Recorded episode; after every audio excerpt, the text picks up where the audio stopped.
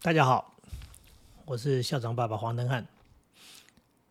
夫妻吵架有时候是在所难免，当然也有难得的夫妻从来不吵架的。不过我们是平凡人，我们是正常人，呃，吵吵和和难免。那这样子的争争吵吵，有些人当然就有不同的结果。有些人吵到后面不可收拾。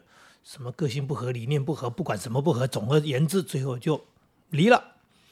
那也有人吵了一辈子，最后也是白头偕老。但重点是中间有一点状况，例如说，你吵着吵着就离了，如果没有孩子，也单纯；或者说你们吵吵和和和和吵吵，但是牵涉到孩子，其实也就是两个人感情的事情。现在最怕的是这样子，就是不但吵，还在孩子面前吵。对孩子来说，他们无能为力又很受伤，他会有一种感觉，就是不幸福的感觉，就是为什么会在这样的家庭当中，为什么爸爸妈妈总是制造了很多不愉快、不好的气氛？那。离的就不讲吧，那离了的那个是实在是不知道要怎么去说。如果没有孩子，当刚刚讲的影响小；有孩子，那影响真的很大。还有很多刚刚讲的，就是我们这种吵了吵吵吵吵的，后来也吵了一辈子也没事。可是有没有想过一件事情，就是孩子在这样的一个氛围当中、一种状况当中，他们所受到的伤害，甚至还有一些父母亲。他们在争吵当中，不是两个人的事情，他要把孩子扯到里面来，也就是争取孩子的认同。简单的说，就是拉过来，你是我这一国的，然后呢，如何去否定另外的一个人？所以呢，可能就是说你的爸爸有多烂，哎，那他就必须利用这个机会，利用时间，然后不断的去塑造，呃呃，你的爸爸有多烂，或者你妈妈有多么不好。那利利利用这样的状况得到了所谓的盟友，那这个盟友其实不是盟友，就是个孩子嘛，可怜的孩子。如果你在成长的过程当中，你从小到大的成长过程当中，你不断听到爸爸或者妈妈在诉说对方的不是，那你要站哪一边？你站哪边都不是啊，哎，好像没事了。哎，所谓的没事，不是没事，是你两夫妻没事，因为你们吵吵和和，但是。其实，在孩子当中，造成了很多的阴影，造成了很多叫做很难理解的情绪。例如说，你们两个又和好了，他会觉得好虚伪哦。你不是告诉我说那个人是坏人吗？你不是说那个人是个烂人吗？然后呢，你要我跟你站在同一边，然后我跟你站在同一边之后，你竟然两个人又和好了，那你们在干什么呢？你们简直是在开玩笑嘛！你们你们到底在说什么？简单的说。那你也很虚伪嘛？你为什么可以跟那个坏人、跟那个敌人在一起呢？所以对孩子的世界来说，说真的蛮悲惨的，非常不乐意，非常不建议。应该讲说，提醒各位所有的夫妻吵架，请注意吵架的场合、吵架的时间，甚至吵架的收尾，包含刚刚讲的，可不可以不要把孩子扯到这里面来？我会非常的建议大家说。夫妻之间可以互相当拉拉队吗？除非你们是要离婚的，哎，如果你们要终身在一起的，可以不要去诽谤对方吗？不要因为一时的情绪、一时的生气，然后非要讲很多恶毒的、刚刚讲的批评的，然后那些话语，然后去造成孩子心灵上累积的一些很不好的毒素。你种下一棵幼苗。你抛下这个种子长的幼苗，然后最后呢，你不承认，你说哎没事，我们已经过去了。你丢下的这些毒素都会发酵，对你播下的种子会发芽。所以去思考这个问题，是不是可以好好相处？更棒的一种相处方式是，夫妻之间可不可以互相当拉拉队？所谓的拉拉队就是帮对方加油。你想想看嘛，我们跟孩子相处。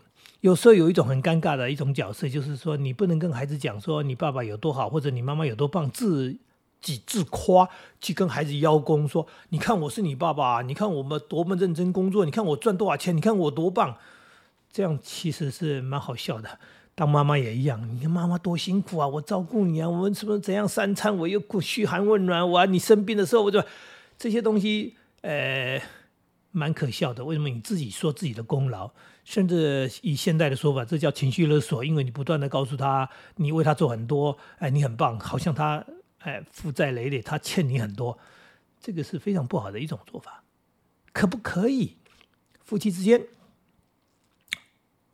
互相帮忙？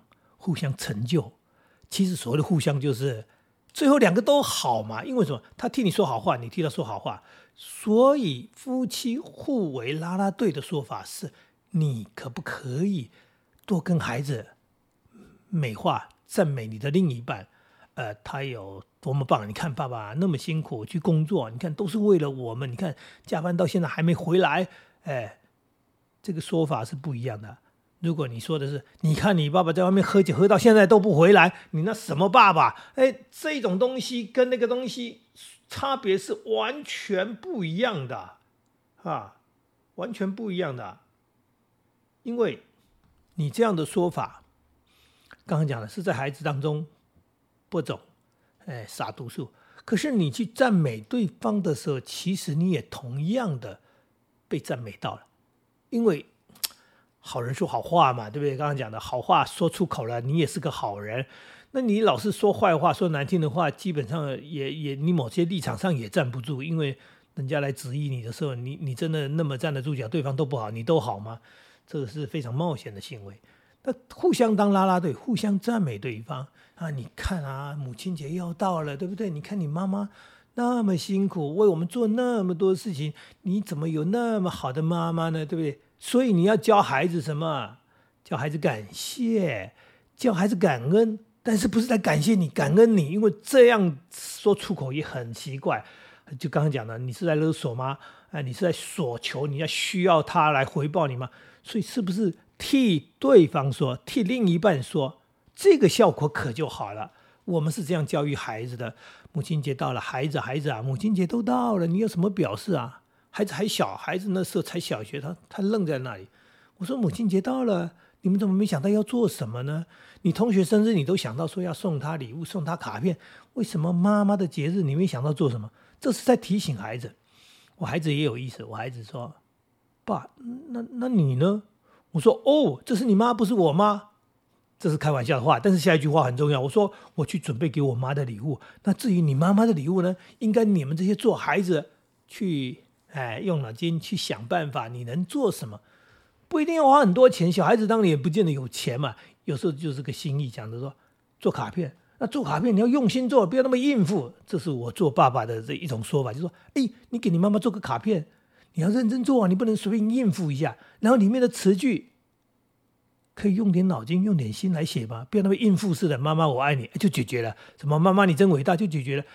讲实在的，孩子的学习，他不就上了国语课，他不是阅读了很多书，那怎么词句上面用词，对不对？我们讲写一篇，不要写到文章嘛，哎，短短的几句话的这些祝福也好，感恩也好，你有学习，你要表现出来啊！你是个低年级的孩子，年纪小，你写我妈妈我爱你；你到了中年级，你还是写妈妈我爱你；到了高年级，你还妈妈我爱你；到了国中，还是哎 mother I love you，哎，太好笑了吧？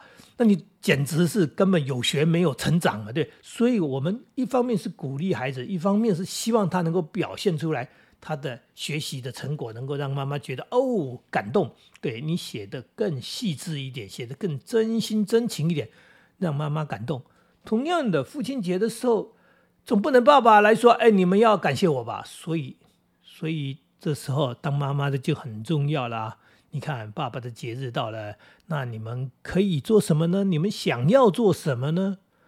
所以，我们的孩子从小学开始送不起礼物，还没有所谓的能力的时候，他们写卡片，做的非常用心，美工的设计，再加上写的词句，就让你觉得，哎呀，值得，值得。为什么？因为做父亲的或者做母亲的，看到这个东西。真的是开心。慢慢的，随他们的年纪长大，他们真的就用他们的零用钱去买一份他认为可以送给爸爸妈妈的礼物，他去选择的精心用心选择的东西。那当然，我们的回报就是开心、感动，甚至我们还会有哎回礼。所谓的回礼是找某一个机会，我们也因为我们知道，我们毕竟比他们有经济能力嘛，对不对？所以在那个过程当中，我们做做的是感动。然后呢，接下来我们也可能做什么？孩子也发现哦，对于父母亲这样的我们所能够表现出来的感谢、感动，然后呢，付出心意买个礼物，结果呢又得到了很好的回响，这就叫做互动。我们常讲互动是什么？就是人与人之间，对，没有错，亲子之间也这样，你跟我，我对你，你对我，而不是单方面的不断付出。我们最反对的就是。爸爸妈妈像个傻瓜一样，不断的付出，不断的付出，然后不求回报，听起来好像很伟大。不，你是错误的教育。你教孩子不要回报，你就是教他不要感恩，不要感谢。哎，理所当然。什么叫理所当然啊？生了你做你父母，就是理所当然为你做牛做马，为你的付出一切。然后呢，像个傻瓜一样，我们会得到什么奖呢？我们得到傻瓜奖，说我们是全世界最伟大的爸妈，因为我们像傻瓜一样，不是。做，心甘情愿的做付出，但是要教育孩子，要教孩子，因为他学会了从父母这边学会了感恩感谢之后，他到社会上去，他跟同学、跟朋友，呃，甚至我们讲的说跟很多人的来往，他知道怎么样做正向的互动，不要把所有东西都当做是理所当然的。父母亲理所当然，那外面的朋友也理所当然吗？人家对你好是理所当然吗？对不对？你的同学对你好是欠你的吗？这个是一种教育，是一种学习。所以，所以刚刚说到这里，就是父母亲彼此当对方的拉拉队，帮对方拉票，然后帮对方加油，然后让孩子学习到如何感谢。感恩，然后如何来做一点对对父母亲的那种表达，或者叫做付出，然后他越有能力，随着他们的年龄，然后他长大，他拥有了一些所谓的已经是个大人嘛，他也有经济能力，他更他有脑筋去设计安排个什么，这些美好的东西就不断的会出现。我身边的朋友有时候很羡慕。他说：“哎，为什么你的孩子会想到为你做这个呢？嗯，你的孩子帮你安排旅游，或者带你出去旅游，所有的行程费用他们都全包了，而且呢，很用心的去安排适合父母亲的，还不是他要出去玩，顺便带你出去玩，是这个行程是我陪爸妈出来玩的，所以要以爸妈为主。这种贴心用心，表示孩子的真心，也代表他有能力。”那我朋友的羡慕就是看到看在眼里，他的羡慕。那他为什么羡慕呢？简单的说，就是他没有嘛，他也有孩子啊，他也把孩子养得很好。他的孩子高科技，他的孩子当医生，他的孩子在当老师。照理说，他应该在这样的一个年纪、这样的一个阶段，他也应该得到美好的回报。没有，所以他才会羡慕我。那他为什么没有呢？难道他不认真做父母吗？不是，就是他在养孩子的做法上很传统，他就是努力的付出，只有做，然后觉得理所当然的做，因为做父母，那做到后面发现，孩子好像就是这样，什么就是这样，就是他说的很现实，他说我的孩子现在长大了是有能力，但是他觉得父母亲什么都不缺，父母亲呃。身体也健康嘛，哈，然后自己有收入嘛，也有所谓的不少的财产嘛，那我们不需要为他做什么？难道等到要老病穷，孩子再来关心你吗？不是，我们不是到需要人家关心我们的时候才来关心，或者需要金钱的时候才说，哎，孩子，你能不能给我一点钱？不是这样子嘛，而是说，我们今天即使不缺，但是孩子想得到。爸妈可以自己出去旅游啊，但是他帮你安排的旅游，那个感觉就不一样啊。我也买得起那个东西啊，但是他今天他帮你准备了礼物，他想到了你，哎，帮你买了一只新的手机，或者说，哎，你需要的哪一个什么东西，哎，哎，我看爸妈喜欢运动，需要什么东西，一些运动的器材，什么那种东西，这些都是贴心的表现。而这些贴心的表现，我要怎么说？孩子在成长的过程中，他学到的，他已经从小时候就已经懂了。小时候说“妈妈我爱你”，“爸爸我爱你”，对不对？写一张卡片，到了更长大，我刚刚讲的写的更多，然后再来，他有经济能力了，他送你礼物。我的孩子从国中，哎，国小、国中开始就送我们小礼物，我们很高兴。那小礼物不值钱，但是我们也回报他了，就是父母亲非常的开心。谢谢你有想到，谢谢你那么用心。到了高中，他们有零用钱更多的时候，他们买了更好的礼物。我打网球，我的网球鞋旧了，我的孩子帮我买了一双新的鞋子，哇，非常感动。同样的。妈妈，哎，孩子想到了能够送给妈妈什么样的礼物，多开心啊！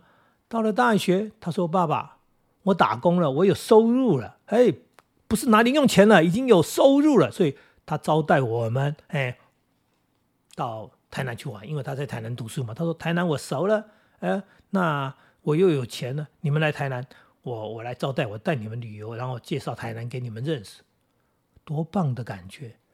更大了，哎。”出社会了，赚钱了，那更多的用心，包含我的手机，嗯，我的平板，还有我的手表，我的刮胡刀，哎，太多太多东西，都是孩子不断的在思考，说，哎，可以送个什么礼物？在爸爸生日的时候，在妈妈生日的时候，或者是父亲节，或者是母亲节的时候，我能够做什么样的一个表现，一个表达？哎，是吧？安排餐厅哪里吃饭？或者刚刚讲的说，哎，什么时候有空可以安排个旅游，或者是送一个什么样的礼物？我们要的真的不是物质的那些东西，我们要的是那种感觉，被关心。我们以前的付出，我们甘愿，现在他们也甘愿付出，这才叫做互动，这才叫做养孩子的价值或者叫乐趣。不要以为越傻越好，说我一。甘愿，哎，我甘愿做牛做马都没关系。其实不是做牛做马没关系，重点是我做牛做马做了之后，到了孩子长大之后，我所有的辛苦可以感觉到他是值得的。为什么？因为孩子知道我们做的，哎，他知道我们所做的，所以他也很清楚的知道要做什么样的感谢，做什么样的回报。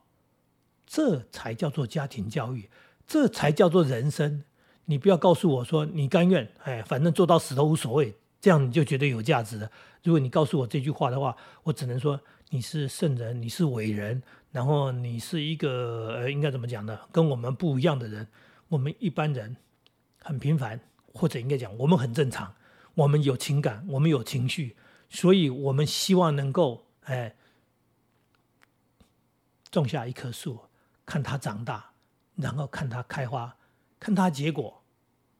坐在树荫底下，享受着美好的果实，这才叫做人生嘛。所以夫妻之间，请你们彼此当啦啦队。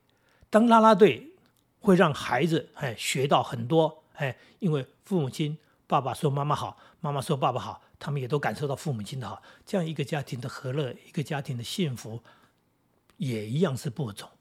啊，也一样是播种，但是这是播的是一个美好的种子，让孩子在心里里面觉得他是在一个幸福的家庭当中，他有很好的爸爸，他有很好的妈妈，然后他觉得他很幸福，他成长，他也觉得，嗯，他将来有能力了，他当然也要让这个幸福延续，让这个幸福扩展。哎，没错，这就是我说的，因为这样子大家都在追求幸福，都在追求美好。当然，你的孩子他也会乐意这样做，因为确实他从这样的行为当中，他所做这样的，他为父母亲做什么时候，他不只是回报，他是觉得他看到父母亲的开心了，看到父母亲的笑容了，那就像什么？就像孩子小时候我们为他做的时候，看到他开心的，看到笑容，这就是人生嘛，人本来就是这样嘛。所以今天跟大家谈到的这个部分，呃，互相当啦啦队，并不困难。一点都不困难，只有一件事情，就是你想清楚了，不要老在孩子面前抱怨另一半，而反而是在孩子的面前去称赞他，哈，让孩子从这个地方得到的是好的种子是美好的东西啊，除非你们真的不和要离婚。可是就算离婚，我要说真的，你也不要在孩子当中播这种种子，恶毒的、愤恨的种子。就算将来分开来了，这边有个爸爸，那边有个妈妈，但是两个对他都是好的，那才是对的吧？而不是说分开之后，你那个、那个、那个哈，你那个爸爸或者说你那个妈妈是个烂人，是个坏人，这对孩子有什么好处呢？啊，如果你真的爱孩子，听我说，听我说，多为另一半赞美几句。今天跟大家聊这个，希望大家呃听得懂，也能够做得到。谢谢。